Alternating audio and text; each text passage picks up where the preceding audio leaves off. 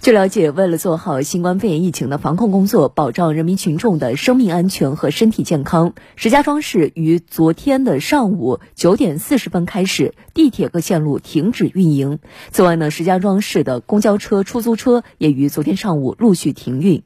那针对河北出现的此轮新冠肺炎疫情，国家省市专家正在深入排查当中。有关这一轮疫情的流调溯源工作的进展，央视记者昨天采访到了河北省疾病预防控制中心应急部主任施建，我们一起来听一听他的回应。经过测序、抗体测定、大数据筛查等等这方面工作吧，我们基本还是明确的判断，就是这个疫情跟国内其他已经发生过疫情还是没有相关性，就是来自于。国外这个病毒还是来自于国外，因为我们河北石家庄国际机场也是作为一个被就是入境点之一吧，入境口岸之一，有入境的因素，我们也考虑其他外来人员带入的因素。另外呢，我们除了人，我们也考虑物，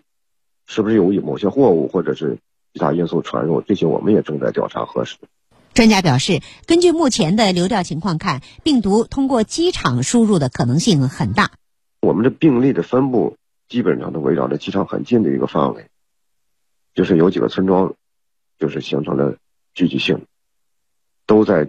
机场周边直径几公里的范围之内，而且有一些就是村民就在附近的宾馆呐，或者是其他单位啊，就在务工，跟机场关系也比较紧密。专家表示，目前看第一例确诊病例不是零号病人，目前全省上百支流调队伍正在抓紧排查。零号病人还不能明确的有的迹象，但是我们肯定是比我们第一个发现的病例要早。第一个发现病例就是并不是我们的首发病例，这个我们时间上有往前推。根据我们现在掌握的所有的流调报告信息，这个方面就是时间还要往前推。